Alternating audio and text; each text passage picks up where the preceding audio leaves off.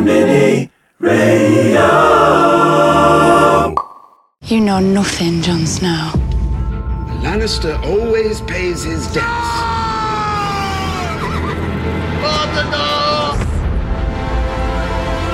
When you play the Game of Thrones, you win or you die. Des Lannister en PLS, une Khaleesi on fire, un Clegane Ball épique. C'est l'épisode 5 de la saison 8 de Game of Thrones. Bonjour cher peuple de Westeros, je suis Marion Litté, rédactrice en chef de Binge, le site 100% série de Combini, et toujours sur le pont pour un nouveau numéro du Débrief de Fer, notre podcast dédié à Game of Thrones. Et pour débriefer ce spectaculaire épisode 5 donc de la saison 8, euh, intitulé The Bells, les cloches, euh, diffusé sur HBO et sur OCS en France, j'ai le plaisir de recevoir la rappeuse Chila. Salut Chila Salut Est-ce que tu peux nous raconter ton rapport à Game of Thrones Si t'es une fan de la première heure. euh, Ouais, alors en fait, moi, ça, j'avoue que je me suis mis à regarder Game of Thrones il y a un an et demi. À la base, j'étais complètement réticente. J'entendais plein de gens me parler de cette série et je voulais pas la regarder. C'était un peu comme Breaking Bad, quoi. Je me disais, ah ouais, c'est un effet de mode. Et en fait, il y a un an et demi, euh, je m'y suis mis sur un coup de tête et j'ai mangé les six saisons en un mois. Ok. Ouais, donc euh, ouais, j'ai failli pas faire carrière dans le rap à cause de ça. Euh, à mes côtés également Iris Bray, spécialiste de la représentation du genre dans les séries et les films, autrice de l'excellent livre Sex and the Series. Hello Iris, Salut Marion. comment vas-tu? Très bien. Euh, Est-ce que je peux te parler Est-ce que je te demande quel est ton rapport à Game of Thrones euh? Bah, je, je- je- je déteste cette série Ah euh, bah, depuis le, le début, mais bon, je continue à la regarder pour essayer de comprendre pourquoi la fascination et surtout pourquoi ces personnages féminins-là, qui sont les plus regardés dans le monde aujourd'hui. C'est vrai. Euh, justement, avec toi, on va sur le traitement des personnages féminins dans Game of Thrones. Et toujours à mes côtés, maître Adrien Delage, journaliste à Binge et grand spécialiste euh, devant l'éternel des théories Game of Des Thrones. théories fumeuses, on peut le dire, hein, je crois. Euh, un mot sur cet épisode, Adrien? Ben, comme tu disais en intro, spectaculaire, mais est-ce que c'est au détriment du scénario et de l'émotion? Ben, on va le voir. hein. Hmm. Allez, c'est parti pour le débrief de fer, épisode 5. Alors, l'épisode The Bells débute par la fin d'un personnage important dans la série, l'araignée, Var- euh, je sais pas pourquoi j'ai voulu faire un truc en anglais, Varys. Non, Varys, tout simplement. Le conseiller de Daenerys, il a retourné sa veste euh, l'épisode, euh, il y a un ou deux épisodes, et maintenant il veut voir John sur le trône de fer, sauf qu'il se fait griller, euh, dans tous les sens du terme. On va donc écouter un son où Daenerys, endeuillée par la mort donc de Missandei hein, dans l'épisode précédent, discute avec Tyrion. If I have failed you, my queen, forgive me. Our intentions were good. We wanted what you want a better world, all of us. Varys as much as anyone. But it doesn't matter now.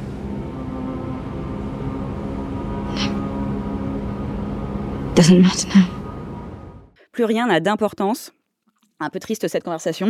Euh, elle sort, euh, elle scelle un peu le sort de Varys euh, et préfigure le destin de Port-Réal. Et ce qui devait arriver va arriver dans cet épisode. Hein. Daenerys se sent seule, trahie et scellée. Elle va finir par réduire Port-Réal en cendres pour déloger Cersei Lannister. Elle est donc bien la fameuse Mad Queen, cette théorie dont on parle depuis le début de Game of Thrones. Comment vous l'avez vécu la confirmation de cette théorie qu'elle était en gros comme son père, quoi. hein? Ouais, j'avoue que moi, du coup, ça, ça casse un peu le mythe. Euh, ouais. Parce que j'avoue que je la mettais. euh, Enfin, moi, je l'aimais bien quand même, Daenerys. Je sais qu'il y a plein de gens qui, qui la kiffaient pas trop, mais moi, justement, j'aimais bien ce qu'elle représentait. Et euh, bah là, elle représente tout ce que je déteste, donc euh, Team Arya, hein. Ouais. Ouais. Adrien. Ben, un peu, un peu beaucoup déçu en fait, parce que je suis le premier à dire que dans Game of Thrones, il y a l'aspect cyclique. Donc les choses reviennent comme les marcheurs blancs et tout. Et là, au final, le Burns and Maul de son père, Aerys Targaryen, qui est le roi fou, et ben en fait, finalement, est-ce qu'il s'adressait pas à Daenerys vu qu'elle a tout brûlé Donc pour moi, les showrunners, ils ont choisi un petit peu le plan de la facilité. Mm. C'était assez prévisible. Et en plus, c'est pas un peu un problème qu'elle devienne la reine folle, euh, Iris, en termes de- d'évolution de, ce personnage, en fait? Si, c'est absolument dramatique en fait, parce que c'est un personnage féminin qui se battait justement euh, contre l'esclavagisme, pour les droits des femmes, euh, contre euh, les violences faites aux femmes et aux minorités. Et là, en un épisode, tout se renverse. Donc, je suis assez d'accord. En fait, c'est c'est vraiment de la paresse scénaristique, puisqu'en fait, en reprenant même l'image de la Mad Queen, on parle de l'archétype en fait de l'evil Evil Queen, la, la, méchante sorcière qui vient de Blanche-Neige. Et une des manières dont cette méchante femme est déclinée, c'est quand on veut l'humaniser, la, la, rendre folle. Et donc on revient à l'hystérie, on vient en fait à tout un, un, tout un imaginaire en fait qui, dès qu'une femme est puissante, il faut absolument l'anéantir. Et donc soit elle est vraiment du côté du mal et du côté de la sorcière, ou elle est du côté de la folie. Et donc là, euh, bah voilà, tout simplement, ils ont résolu ça en un épisode. c'est vrai, que c'est triste qu'il résume finalement euh, sa folie. Enfin, qui, qui juste réduisent ça au fait que ouais, c'est une femme qui a des émotions et donc forcément elle n'arrive pas à aller au-delà de ses émotions. Elle peut pas les contrôler, quoi. Ouais, ouais, exactement. Son pouvoir. et donc c'est vrai que c'est tellement dommage et tellement de la paresse scénaristique, c'est rien. Il y a une scène aussi, moi je sais pas vous, mais qui m'a un petit peu euh, choqué entre parenthèses, c'est justement pour expliquer le, le, passage du côté obscur de la force hein, de Daenerys. Euh, en fait, elle a une scène avec, euh, avec Jon Snow. donc elle lui parle d'amour, elle essaie de, l'embrasser, donc il, il, se refuse à elle, on voit qu'il est réticent. Elle lui répond donc très bien, ce sera la peur. en gros, c'est genre, elle se fait larguer et elle décide de tout faire péter à, à Port-Réal en, en conséquence, quoi.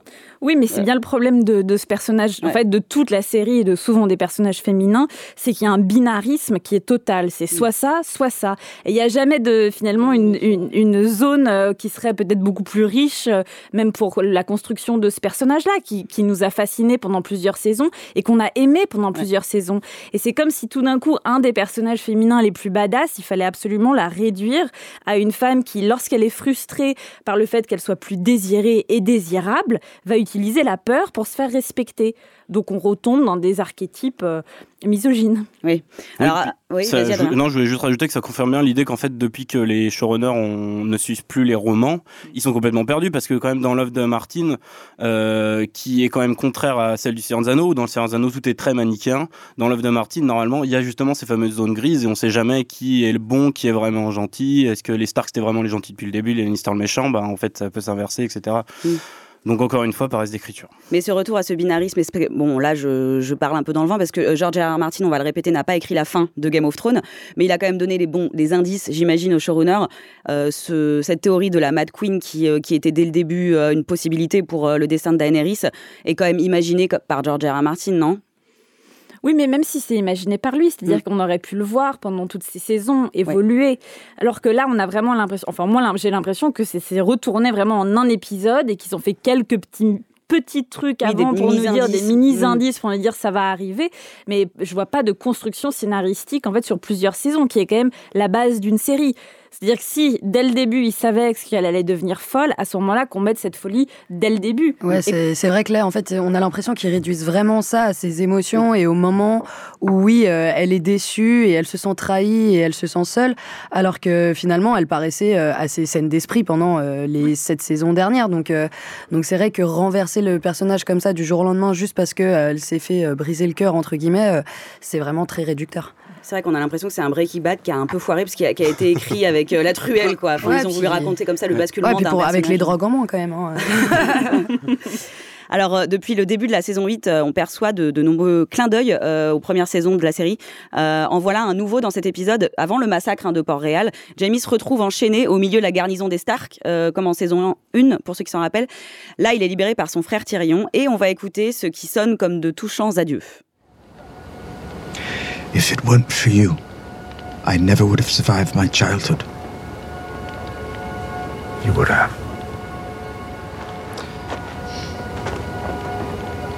You were the only one who didn't treat me like a monster. You were all I had. Alors, euh, qui a versé sa petite larme devant les, euh, les deux frères là qui font leurs adieux ah bah Moi, je vais pas le cacher, c'est le seul moment où j'étais vraiment ému dans l'épisode. c'est euh, surtout que ça fait deux trois épisodes que je crains vraiment pour la vie. Bah, Jamie, je m'y attendais, mais que je crains vraiment pour la vie de Tyrion. Et là, je me suis, les deux se disent au revoir. Oh là là, ça va mal finir. Puis c'est vrai que pour le coup, on voit deux hommes pleurer, se prendre dans les bras, euh, avoir peur de ce qui va leur arriver. C'est finalement, on a beaucoup dit que les personnages féminins euh, dans Game of Thrones étaient les plus forts, les plus complexes, mais on n'a pas euh, la preuve contraire en fait là avec ces deux personnages.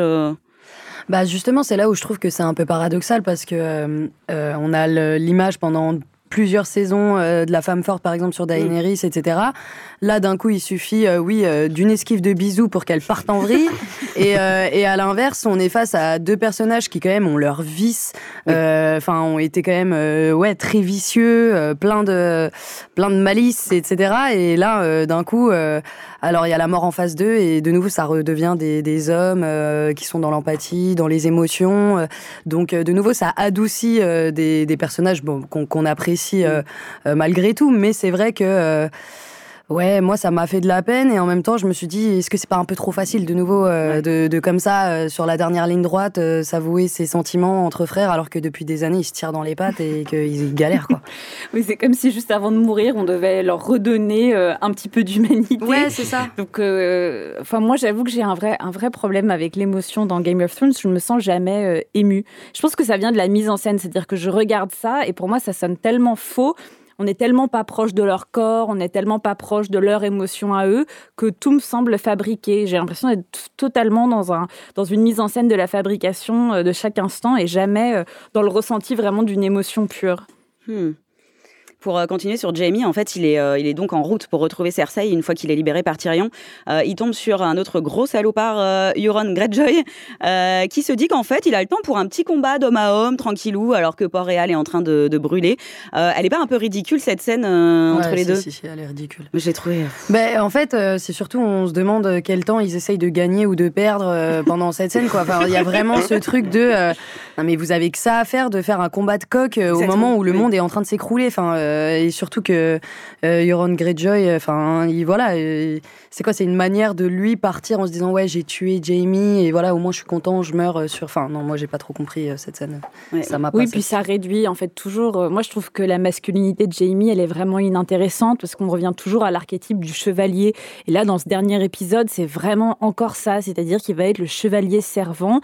Et il n'y a rien en fait de disruptif dans, dans sa manière d'être, dans sa manière de je trouve qu'il n'y a pas d'évolution en fait. Peut-être avec Brienne, non Quand c'était tous les passages avec Brienne, moi je trouvais justement que ça changeait un petit mais peu. Moi, euh. Mais si alors, si on reparle de Brienne, on juste, je ne comprends pas en fait euh, cette scène et je ne comprends pas la manière dont elle est écrite ni la manière dont elle est réalisée. Alors, la, de quelle scène tu parles La scène de, euh, de sexe à la scène de sexe avec ouais, Brienne, de, oui, de, la, de, la, semaine dernière. Oui, bah, d'ailleurs, oui, on les voit à peine se prendre la bouche, en fait, et il n'y a aucun... On pourrait aller euh, tellement plus loin, en fait.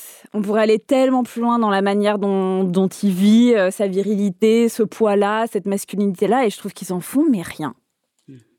Euh, moi, je suis aussi assez déçue pour, euh, pour revenir sur Yoron, que moi, j'espérais qu'il ait un combat euh, contre sa nièce, Yara, qu'on allait, vu qu'elle est alliée et qu'elle est sur les îles Fernées, et qu'elle a récupéré, elle a récupéré le trône. bah, moi, j'espérais l'avoir arrivé pour finir sur une belle bataille, parce que c'était quand même lui, son, enfin, c'est son ennemi principal, c'était lui. Et non, on ne revoit pas Yara, et lui, il part sur une bataille avec un mec, juste parce qu'il a couché aussi avec Cersei.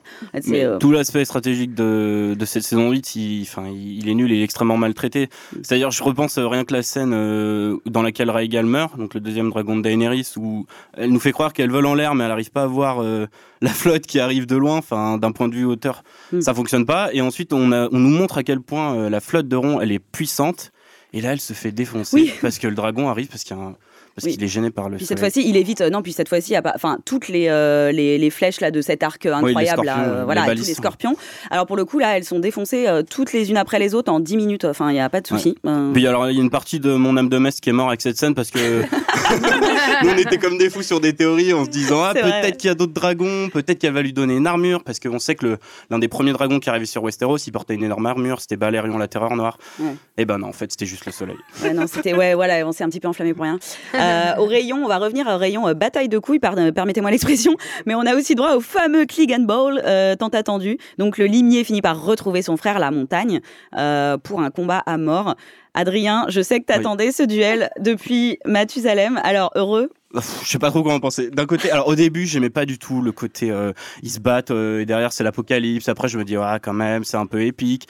Et puis j'ai beaucoup aimé parce que la boucle est bouclée parce qu'en fait euh, Sandor, son frère lui avait cramé le visage quand il était petit, d'où sa phobie du feu. Et au final, ça se conclut que lui, il jette son frère dans le feu. il se jette avec lui dans le feu et donc la boucle est bouclée. Donc je suis content d'avoir vu ce moment. Est-ce qu'il était vraiment nécessaire En fait, je sais pas.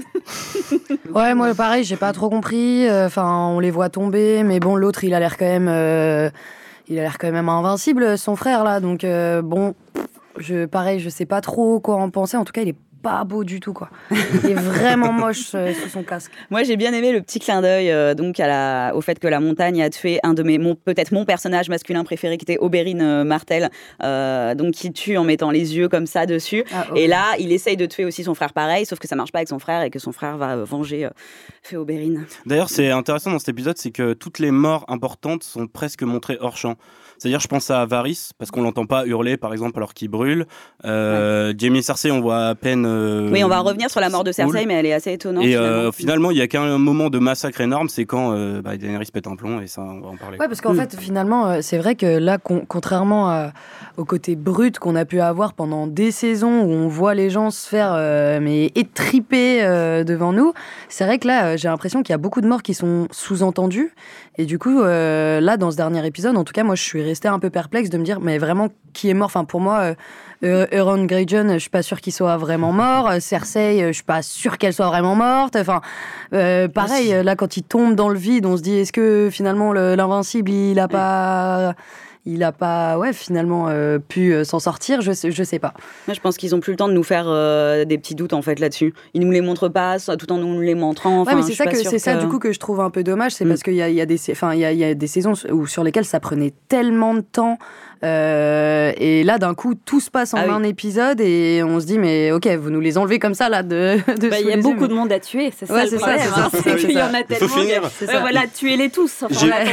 J'ai vu un tweet qui m'a fait beaucoup rire en disant que DBOS et David Benioff, donc les showrunners, avaient, avaient découvert une boîte à jouets qui était Game of Thrones. Ils avaient sorti les jouets, puis d'un coup, leur maman est arrivée, leur a dit, bon, bah les gars, en fait, maintenant, faut ranger les jouets, quoi. ouais, ouais, j'avoue. Alors, on va continuer avec Jamie, qui arrive finalement à retrouver Cersei. Euh, ils tentent de s'échapper, mais ils sont piégés donc dans les sous-sols de Port-Réal. Et ils partent euh, de ce monde comme ils sont arrivés ensemble. I want our baby to live. I want our baby to live. Look at me. I don't like this. Not like this. Not like this. Look me in the eye. Don't look away. Don't look. Look at me. Just look at me. Nothing else matters. Nothing else matters. Only us.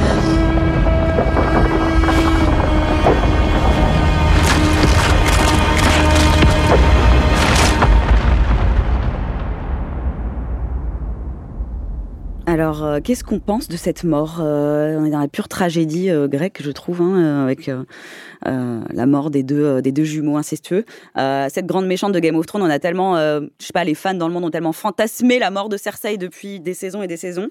Est-ce qu'elle est à la hauteur de, de, ce qu'on se, fin, de l'image qu'on en, en, avait? Bah, J'avoue que personnellement, quand, quand j'ai vu ça ce matin, j'étais un peu déçue. Enfin, j'attendais vraiment une mort épique enfin, par rapport à Cersei. Et là, mm. elle se fait juste euh, écraser par des cailloux, quoi. Enfin, c'est. Je trouve ça triste un peu. c'est une mort très douce en fait par rapport au personnage qui a été euh, construit. Enfin, on s'attendait mm. vraiment à ce que Arya la défonce, quoi. ouais, c'est vrai que dans le fantasme, en tout cas, de la vengeance de tout ce qu'elle a pu faire subir, euh, je sais pas, je m'attendais à quelque chose d'un peu plus violent. Mm. Oh, ben, moi, je dirais juste qu'encore une théorie qui part et qui meurt, celle du Valonqar, dont je vous avais parlé dans le débrief de faire l'épisode 3. Ouais où son petit, enfin un petit frère aurait dû la tuer. Bah finalement, elle meurt dans les bras de Jamie. Est-ce que c'était prévisible un petit peu quand même? Et jusqu'à la fin, elle est ramenée à son rôle de mère. C'est pas un peu gênant la construction de ce personnage euh, qu'on humanise uniquement à travers sa maternité, sinon c'est un monstre en fait. Elle a vraiment été construite comme ça, Cersei. Ah, mais c'est un enfer. non, mais c'est un enfer de, paresse scénaristique. En fait, c'est vraiment quelque chose sur le, qui vraiment appuie en plus les deux derniers épisodes, qui revient vraiment. Euh, euh, elle est méchante à cause de ses enfants. Les, fois où elle est, il y a une phrase, je crois, dans l'épisode d'aujourd'hui, on entend de toute façon les moments où elle est le plus cruelle, c'est quand elle a voulu défendre ses fils. Euh, là, c'est elle veut se sauver donc la, euh, la progéniture qui est dans son ventre. Enfin, je veux dire, c'est encore une fois, c'est des personnages féminins qui commencent et qui sont complexes, et qui sont intéressants méchant. Et moi, j'adorerais avoir un vrai personnage de méchante. Mm. Mais alors, de, de l'humaniser que par sa mm. fonction maternelle, c'est encore réduire le féminin dans un binarisme. C'est-à-dire que, euh, voilà, c'est comme si, à partir du moment où on accédait, en fait, à la féminité, à la maternité, on était enfermé là-dedans. Et si on n'y accédait pas, si on n'était pas sexualisé, si on n'était pas maternel, à ce moment-là, on n'a que des attributs masculins, comme Aria, qui reste euh, vraiment aussi, elle, euh, de quelque chose d'extrêmement masculin dans la manière dont elle est habillée, dans la manière dont elle est filmée.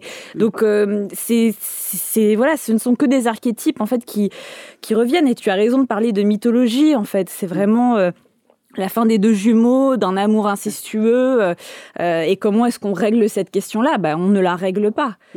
C'est-à-dire qu'on les voit en fait ensevelis sous terre, mais à aucun moment il va y avoir euh, l'idée d'une justice ou la question morale qui va être euh, interrogée. Mais justement, j'avais une autre question là-dessus, c'est au niveau de l'inceste, euh, il y en a quand même plusieurs dans, Game of Thrones. Et est-ce que la série porte un, jugement Enfin, qu'est-ce que qu'est-ce que ça représente en fait chez nous, dans nos sociétés, c'est le tabou ultime. Dans Game of Thrones, qu'est-ce que l'inceste dit de nous ben, je pense que l'inceste comme le viol sont traités un peu de la même manière, c'est-à-dire que c'est utilisé par les scénaristes pour faire avancer une intrigue, euh, mm. pour jouer avec le spectateur et pour le titiller. Donc là, le, le dernier, en fait, finalement, ce qui est intéressant, c'est que l'inceste Jamie et Cersei qui a vraiment ouvert euh, Game of Thrones. C'était vraiment euh, ce qui nous, ça, ça mm. commence par ça et c'est ce qui nous choque et c'est ce qui nous accroche en fait dans le pilote. C'est vraiment ça. On va terminer là-dessus puisqu'il y a bien un lien incestueux euh, finalement entre Jon Snow et Daenerys et donc on, on, sent bien qu'on va terminer sur l'impossibilité de Jon Snow d'aimer quelqu'un à qui finalement il est lié puisque mm. Marion tu m'as expliqué qu'en fait c'était sa tante ce que je n'avais toujours pas compris en fait. Non mais la généalogie est compliquée à ta décharge dans Game of Thrones. Oui, oui mais c'est enfin, c'est vraiment ça, c'est-à-dire que l'inceste et le viol vont toujours être là pour pimenter l'intrigue, mais en fait, il n'y a absolument aucun discours là-dessus. Alors, euh, pour revenir euh, au massacre de Port-Réal, euh, on le voit pendant un petit moment à travers les yeux d'Aria, qui est complètement perdue au milieu des cendres. Est-ce qu'il faut, je, ne sais pas, vous avez interprété ça, interprété ça comment? Est-ce qu'il faut y voir une, une, signification particulière, le fait que ce soit Aria comme ça qu'on suit? D'habitude, c'est plutôt Jon Snow dans ces moments-là où c'est vraiment le bazar. Bah, c'est vrai que moi j'ai trouvé ça euh, quand même troublant euh, de, de voir Arya euh, perdre un peu ses moyens tant dans cet épisode que dans l'épisode précédent. Mm. Donc de nouveau, on a commencé sur une série où Arya au début, ben, c'est une petite enfant, voilà, d'un coup elle devient la plus badass de la planète et, et là à la fin, de nouveau, on met en avant ses failles entre guillemets. Euh, ou du moins son humanisme. Et, euh, et, c'est vrai que je, je, bah, je me languis du coup de voir le prochain épisode parce que moi, ça m'a perturbé en tout cas de la voir euh, perdre ses moyens un peu. Mm. Moi, je vois plus ça un intérêt du point de vue de la mise en scène. C'est-à-dire qu'il y a très peu de plans qui prennent le dragon. Enfin, on voit souvent le dragon, je veux dire bien sûr, mais il y a très peu de plans qui l'accompagnent avec lui, tandis qu'on est souvent dans les rues de Port-Réal mm. en train de vivre le massacre. Et je pense qu'ils ont pris Arya, qui est un personnage euh, qui canalise beaucoup d'émotions chez les spectateurs, pour justement lui faire vivre euh, bah, à quel point elle, elle est horrifiée malgré. Euh, qu'elle ait sauvé le monde et Exactement. Voilà, que c'est l'héroïne qui a tué le roi de la nuit et pourtant elle est là, elle est perdue, elle est en enfer. Mm. Elle va peut-être y passer, on sait pas. Donc en gros, Daenerys, c'est pire que le roi de la nuit, quoi. peut-être. Euh, et euh, moi, j'ai une question sur, euh, pour toi, Iris, à propos d'Aria, justement, toi qui es spécialiste de la représentation des sexualités dans les séries. on a parlé de, la scène avec Brienne et Jamie, mais qu'est-ce que tu as pensé de cette scène de sexe entre Aria et Gendry qui était quelques épisodes plus tôt? Oh là là. Je... Elle est différente en tout cas de d'habitude, enfin de, des scènes de sexe qu'on a pu voir dans Game of Thrones. Oui, mais alors justement, pourquoi est-ce qu'elle est différente? C'est bien hmm. ça en fait, le, c'est bien ça le problème. Mais la relation entre ces deux scènes quand même, c'est le dépucelage. Ça, c'est le lien. Donc, est-ce qu'il n'y a pas aussi, euh, enfin, je sais pas, est-ce que euh, ils n'ont pas voulu euh, fallait justement absolument en fait. Daenerys, quand elle se fait violer le premier épisode, elle est aussi vierge. Donc, ah ouais, ouais ça j'avais ça. donc non, mais c'est vraiment ce qui est intéressant dans, dans l'épisode en fait de la semaine dernière, c'est qu'on a les deux femmes les plus masculines qui sont vues comme comme comme étant sexuelles et c'est la première fois qu'on les voit comme ça. Seulement leurs scènes de sexe ne sont pas du tout érotisées. Alors qu'elles le désirent, contrairement à Daenerys qui se fait violer dans complètement. La... Ouais, mais le désir, lui, le désir féminin ne va jamais être filmé. C'est-à-dire que pour les personnages qui sont masculinisés, ce désir sexuel pour un autre homme ne va pas être montré. Donc euh, finalement, je c'est encore une fois, c'est vraiment le mot moi qui me revient toujours tout le temps, c'est la paresse. C'est-à-dire qu'ils se sont dit, ben on va pas pouvoir faire un viol cette fois-ci, hein, parce que déjà dans l'imaginaire des gens, euh, Aria est une enfant, donc c'est quand même compliqué de violer une enfant. Hein. Elle se fait menacer, hein, mais oui, bien euh, sûr, mais bon, voilà. Mm. Donc, donc qu'est-ce qu'on va faire? Eh ben, on va pas montrer ses seins et puis on va pas érotiser la scène et en fait on ne sait pas comment filmer ça puisqu'on n'a pas de code visuel pour montrer ça différemment dans Game of Thrones. Et c'est là où en fait il y a une espèce de vide. C'est-à-dire qu'on on est on voit un épisode et on se dit mais en fait ils ne savent pas filmer le désir de deux personnages qui sont tous les deux qui ont tous les deux envie de mm. faire l'amour l'un avec l'autre. Et donc moi, ça me gêne énormément. J'aurais adoré euh, une scène totalement romanesque, épique, euh, euh, érotique entre ces deux personnages-là, mais non. Ouais, c'est vrai qu'au final, on a l'impression que tout est inversé, quoi, que les tabous sont mis en avant et sont pleinement assumés, et que finalement, bah, les choses un peu du quotidien, enfin l'amour, le partage, le, sexe désiré, bon bah ouais, d'un coup, c'est beaucoup plus difficile à, mettre en image que tous ces tabous mm. auxquels on enfin, dont on parle depuis tout à l'heure. Quoi. Bah, en fait, c'est euh, aussi ouais, la sexualité féminine est peut-être aussi euh, euh, compliquée à mettre en scène dans Game of Thrones. Aussi, l'une des raisons, on pourra dire que dans son écrasante majorité, la série est filmée par des hommes et a été écrite par des hommes, donc des hommes blancs hétéros. Deux réalisatrices femmes seulement pour 17 hommes ou... Voilà, sur, on va, 73 épisodes. Donc c'est quand même hallucinant. Et toute cette saison 8, elle a été euh, écrite et réalisée par, euh, par des hommes blancs. Euh, c'est peut-être un des problèmes aussi. L'épisode, en tout cas, a confirmé la théorie de la Mad Queen. Hein, on, en a parlé tout à l'heure et il a infirmé celle du Valoncar. Adrien, comment tu te sens? Que reste-t-il des théories et de ta rubrique? Ben forcément, il en reste plus grand-chose, comme on pouvait s'en douter. Alors du coup, ce que j'ai prévu, je me suis dit, finissons sur une note euh, un peu plus, euh, un peu plus sympa, un peu plus drôle, et présentons ceux qui se sont trompés encore plus que moi. Du coup, je vous ai fait un petit top des théories les plus what the fuck euh, qui ont existé sur Game of Thrones et qui n'auront certainement jamais, donc on ne connaîtra jamais le dénouement. Alors, en premier, on commence. Saviez-vous qu'Odor était peut-être un cheval? Le regretté Odor. Et eh bien en fait, dans les livres, on apprend que Willis, qui était donc le vrai prénom d'Odor, euh, il était très proche du cheval blanc de Lyanna Stark, qui est donc la mère de Jon Snow. Euh, et selon ces maîtres illuminés qui ont fait cette théorie, il en, il en était très proche car il avait le pouvoir de change-peau. Le pouvoir de change-peau, c'est le pouvoir qu'a Bran qui permet d'entrer dans l'esprit des animaux. Mais au cours d'une de ses promenades avec le cheval, donc euh, Willis, eh ben, il s'avère que le cheval est mort et du coup une partie du cheval est restée dans Willis. Et du coup, hmm. Willis, donc Odor, était à la fois un cheval et à la fois un homme. Et donc cette théorie, il était censé expliquer pourquoi Bran pouvait prendre, euh, pouvait entrer dans l'esprit d'Odor, parce que normalement c'est seulement réservé aux animaux. C'est vrai. Donc est-ce que le cheval blanc qu'on voit là avec euh, Arya, est-ce que c'est C'est exactement ce que je me suis demandé. Alors moi j'ai vu plutôt une référence à Lost, mais bon ça c'est.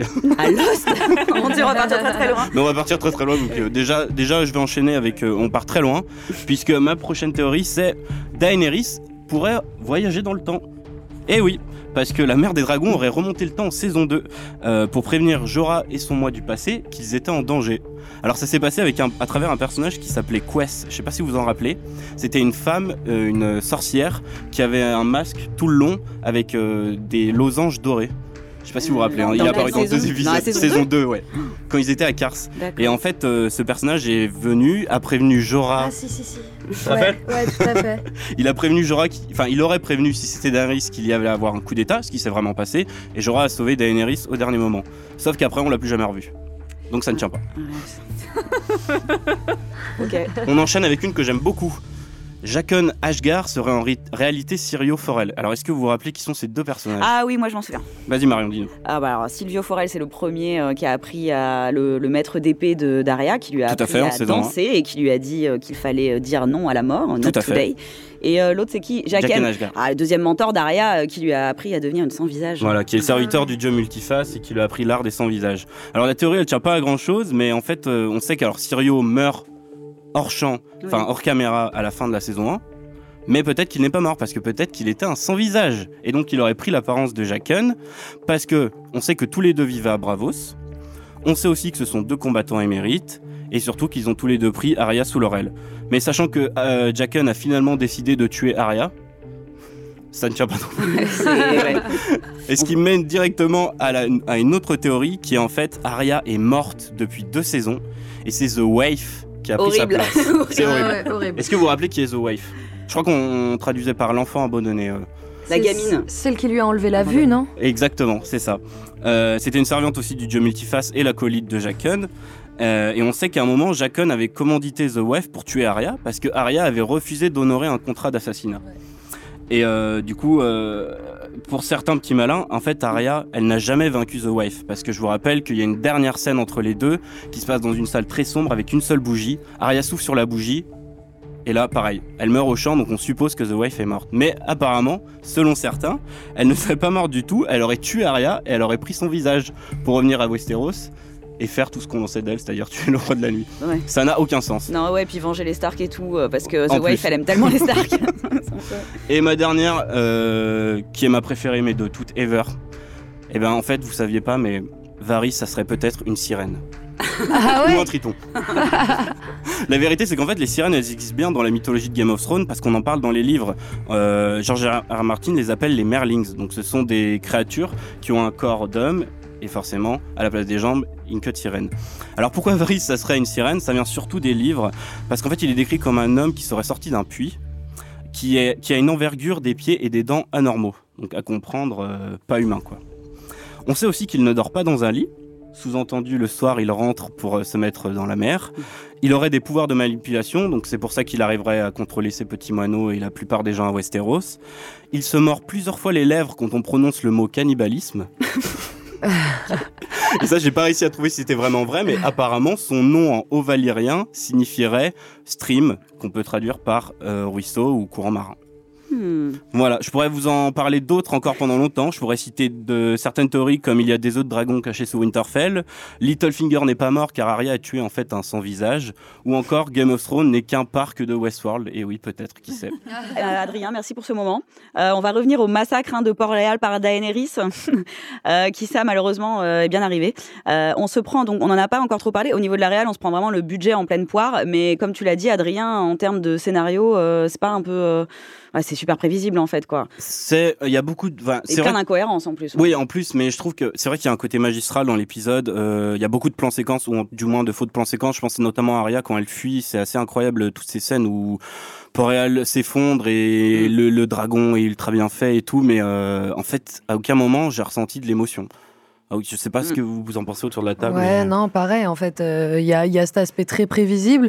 Et du coup, on attend le moment où peut-être que ça. Enfin, on- ouais, l'épisode va nous contredire ou alors va, va nous confirmer, mais alors de manière vraiment euh, impressionnante. C'est vrai que là, au final, on voit juste tout brûler.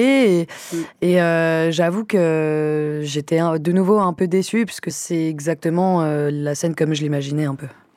Euh, à un moment, on voit l'une des habitantes de Port-Réal quand même qui est sur le point de se faire violer. On a eu le temps de tourner cette petite scène. Euh, elle est sauvée in extremis par John, qui lui assène ensuite euh, de se mettre à l'abri. Iris t'en a parlé tout à l'heure, mais comment le viol, ou en tout cas sa menace de la menace aussi du viol, a été utilisé narrativement dans Game of Thrones? Parce qu'il y en a eu un paquet entre les menaces et les réels viols. Oui, ben là, encore une fois, à quoi, à quoi sert cette scène, en fait? À humaniser Jon Snow. Ouais. Ça ne sert absolument, ça ne raconte rien de ce personnage féminin-là. Donc, comme d'habitude, le viol dans Game of Thrones est là pour faire avancer l'intrigue ou nous dire quelque chose sur les personnages masculins, mais ne fait pas partie, en fait, de, de- de la trajectoire d'un personnage féminin. Et on l'a bien vu l'épisode dernier quand euh, Sansa euh, règle euh, son viol en une demi-phrase, euh, comme si tout d'un coup il fallait en reparler, alors qu'on l'a juste, enfin, ça n'a juste pas été traité depuis, depuis euh, qu'elle a été violée le, le- le soir de sa nuit de no- de noces. Et d'ailleurs, elle était vierge aussi Ouais. ce, ce soir-là. Ouais.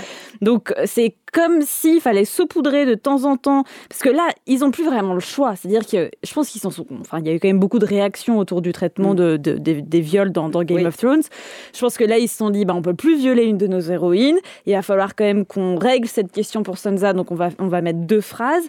Et c'est de la paresse, en fait. Tous ces, ces personnages féminins-là, ils n'existent pas. C'est comme si le viol n'avait aucune conséquence sur les personnages féminins et était là juste pour faire avancer les choses. Et encore une fois, cette tentative de viol ne, ne dit rien sur le personnage féminin. Rien. Mais c'est vrai que de nouveau, c'est- vrai que c'est vraiment dommage de se dire que euh, ils ont vraiment pris le temps euh, de mettre en valeur des viols et euh, sans traiter derrière euh, ce que ça pouvait faire sur Les les, personnages, les Mhm. répercussions, et en même temps, bah, de ne pas, ouais, en effet, filmer l'acte quand il est désiré, euh, euh, en l'occurrence par rapport au dépucelage, et de se dire que finalement, ce qui a été mis en valeur dans cette série, c'est des dépucelages euh, contraints, c'est des viols et l'acte en, tant- en tant que tel, la beau sexualité. comme la sexualité, belle comme elle peut être si elle est désirée et s'il y a de l'amour, ben finalement elle est censurée. Et c'est vrai que de nouveau là, se dire ok dans une bataille incroyable, bon lui il pourrait, enfin Jon Snow il pourrait prendre son temps à continuer à, à tuer euh, c'est les ennemis, mais bon, il a quand même deux secondes pour sortir une femme du, ouais, pour sauver une femme potentiellement, mais de nouveau, ouais, on, on sait rien de cette femme et, et finalement, on sait pas si derrière elle va pas Ouais. Moi, j'ai trouvé ça assez, en plus, euh, pour revenir à. Enfin, je, pensais à Sansa euh, qui justifie. Euh, en gros, là, pour le coup, c'est son personnage elle qui avance, mais en fait, c'est justifié par. elle, a, elle, a, une discussion avec le limier, le limier et qui lui dit T'aurais dû me suivre en saison 1, il te serait pas arrivé tout ce qui t'est arrivé. En gros, il sous-entend Tu te serais pas fait violer par, par Ramsay. Et elle lui répond ça fait Mais tant mieux, sinon je serais resté un petit oiseau.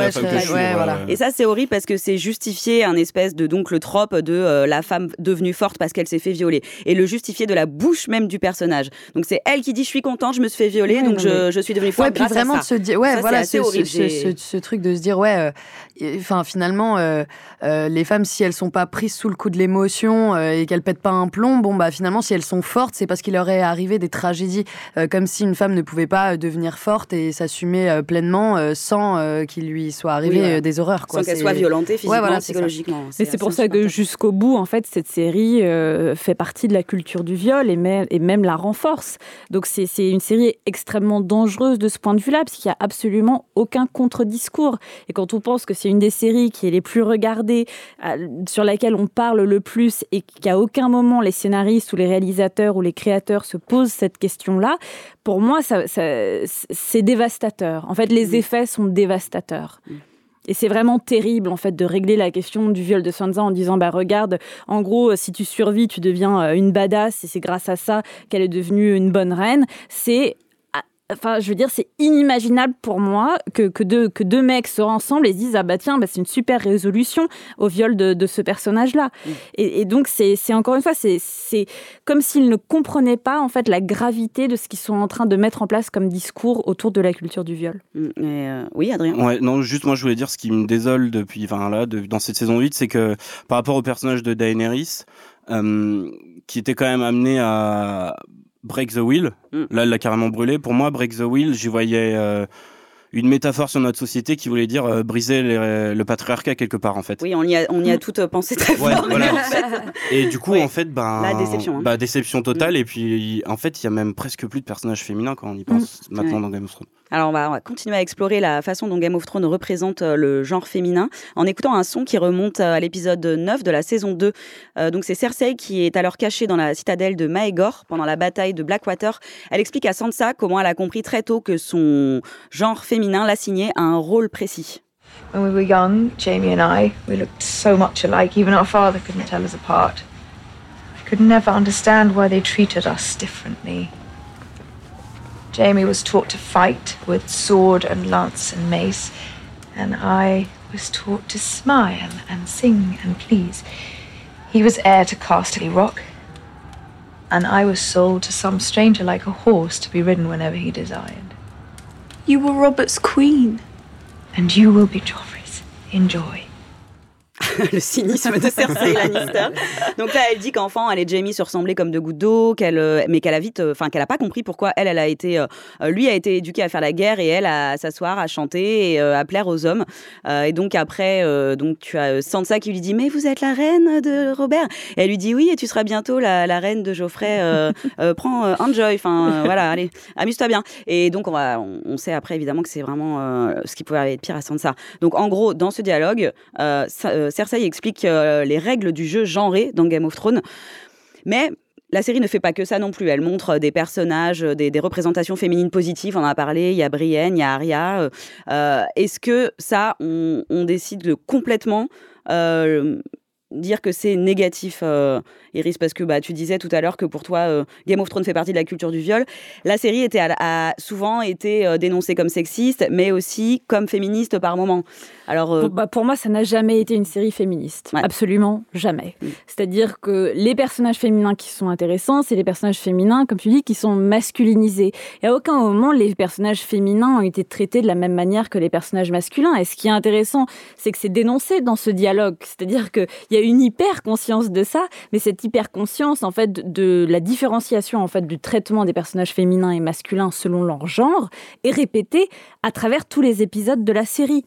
Donc, c'est pas comme s'il n'en avait pas conscience. Quand on, l'entend, quand on entend une reine qui dit ça, je suis différente de mon jumeau juste parce que je suis une femme, c'est que les scénaristes et les créateurs comprennent ça.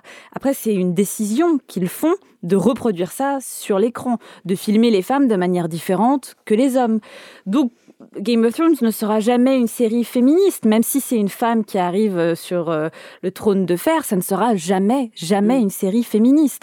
Et, c'est malheureux parce que ça aurait pu euh, vraiment changer et avoir un impact sur ce qu'on pensait. La seule manière pour une femme de survivre dans Game of Thrones, c'est de prendre les attributs masculins. D'ailleurs, même Arya, quand elle se fait demander en mariage, de nouveau, elle rappelle qu'elle se considère pas comme une lady, quoi. Exactement. Donc qu'elle se considère pas comme une femme. C'est vrai que moi, pour le coup. Et, pour euh, dire ça, et Brienne, juste avant de se faire dépuceler, dit qu'elle est chevalier. Ouais, voilà, tout à fait. Mm. Donc euh, c'est vrai que moi, pour le coup, c'est des personnages qui me font particulièrement écho.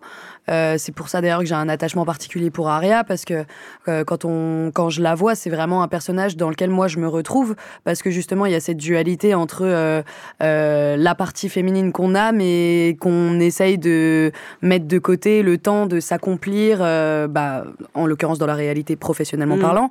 Et c'est vrai que, euh, en tout cas, moi, c'est ces deux personnages, du moins, dont je me suis sentie le plus proche et qui m'ont le plus touchée. Mais euh, de nouveau, c'est des petits détails auxquels on fait pas attention, mais à partir du moment où on décortique et qu'on en parle, mm. bah ouais, finalement, c'est triste de se dire que c'est des personnages féminins dont je me sens proche, mais qui ne revendiquent pas qu'elles sont femmes, en fait. Mm. Et c'est vrai que je pense que cet épisode nous rend hyper triste dans la mesure où Daenerys, dans, à mon sens, arrivait un petit peu à changer ça. Enfin, le parcours de ce personnage, c'est une. Alors, elle s'est fait violer, certes, hein. ça, on est d'accord. Et en plus, le truc a été romantisé derrière. Euh, d'ailleurs, c'est pire dans les livres. Hein. Mais bon, en tout cas, en tout cas, non, dans tu sais quoi, c'est pas, euh, c'est pas pire dans les livres. Ah ouais, parce que. Parce que le, en fait, si on regarde dans les livres, le, viol de Daenerys, euh, elle, elle dit oui. C'est-à-dire qu'au début, elle dit non, et à la fin, elle dit oui. Donc, c'est n'est pas un viol, c'est consenti avec Karl Drogo la première fois. Après, elle est très jeune, il y a une différence d'âge qui, est, qui est différente. Mais en gros, il la caresse, il la caresse, il la caresse, et au bout d'un moment, elle, finalement, elle, lui dit, en fait, je, crois que j'en ai envie, et elle dit, finalement, il lui dit, est-ce que je peux te pénétrer avec un doigt, digitalement, et elle dit oui. Donc c'est différent. Ah oui, c'est effectivement très différent de ce qu'on voit euh, dans, euh, dans, Game of Thrones où euh, il la prend par derrière et elle est en train de pleurer quoi. Voilà. en tout cas, je disais, ce personnage, il, rassemblait un petit peu l'idée de à la fois de panier sa féminité mm. et en même temps de de casser les, de casser complètement le pouvoir, la manière dont il est il fonctionne de manière patriarcale, de, de, casser le trône de fer pour imaginer autre chose. C'est cet espoir qui est mort avec cet épisode aussi. De... absolument. C'est vrai que Daenerys, elle, elle, elle, correspondait vraiment au personnage sur lequel on pouvait ouais, mettre nos espoirs à ce niveau-là de se dire, ok, badass mais féminine et qui assume sa féminité. Et puis finalement, euh, non, elle est réduite euh, à l'hystérique, quoi.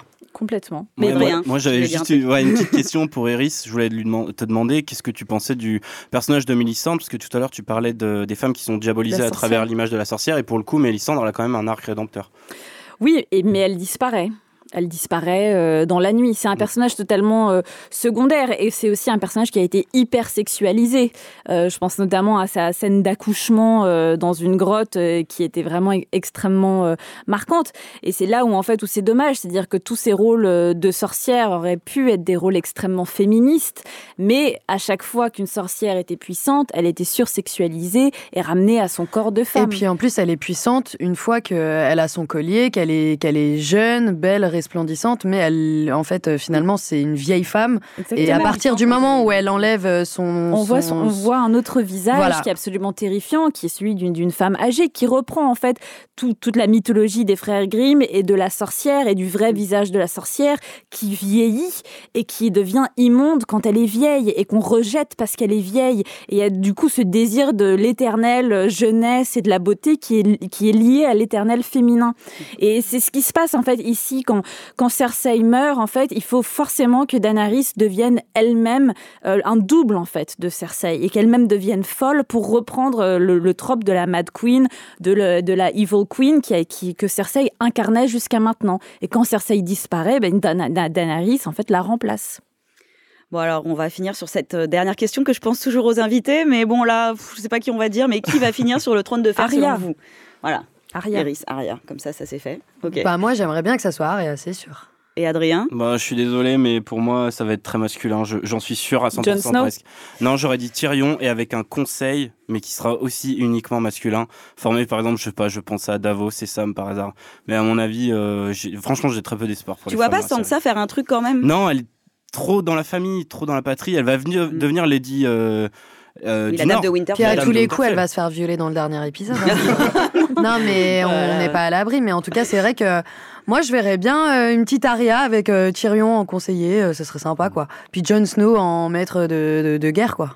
Et c'est vrai que Jon Snow, c'est vraiment le feu et la glace. Alors, ça paraît tellement obvious, c'est prévisible qu'on se dit non, ça va être autre chose. Mais en fait, jusqu'ici, cette saison 8 a été très prévisible, Adrien. Ouais, ouais j'ai l'impression qu'on va quand même finir peut-être sur un peut-être Jon Snow sur le trône de fer. Hein. Si vraiment ils, sont, ils ont été aussi paresseux.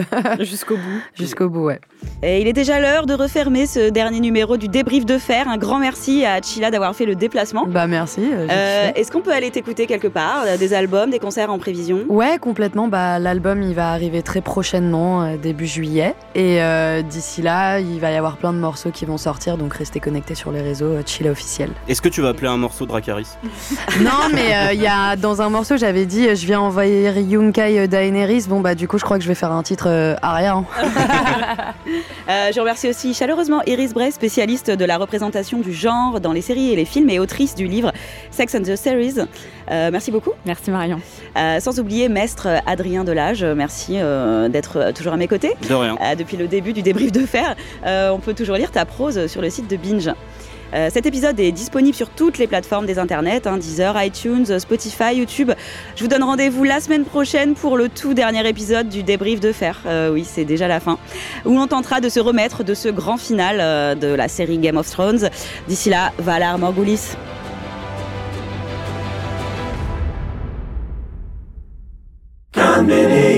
Radio.